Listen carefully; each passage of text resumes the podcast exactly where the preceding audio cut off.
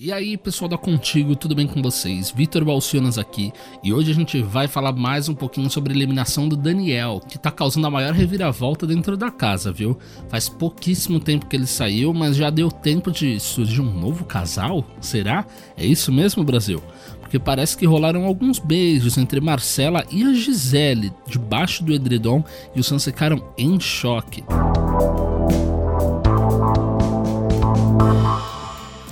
Após a saída de Daniel, as duas deixaram os telespectadores confusos com um momento meio íntimo. Em choque com a eliminação do loiro, a médica Marcela foi consolada por Gisele. Após muito choro, elas foram para o edredom e protagonizaram um momento meio quente, sabe? No vídeo é possível ouvir o som do que aparenta ser um beijo entre as duas.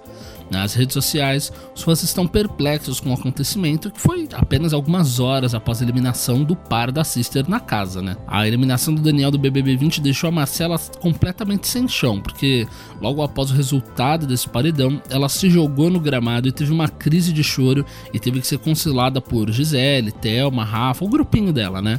Ela soltou o verbo e ficou perplexa com esse resultado. Ela disse: Ele é a melhor pessoa que eu já conheci em toda a minha vida. O que está acontecendo? disparou ela. É como eu falei para vocês, né? Os dois últimos paredões tiraram o rumo desse grupo da comunidade hippie, porque eles estão vendo agora que eles estão saindo um a um, né? Primeiro Pyong, agora o Daniel, então isso deve trazer novos rumos pro jogo, fazer com que o pessoal repense as atitudes que estão tomando lá dentro, já que né, eles acham que são donos da verdade.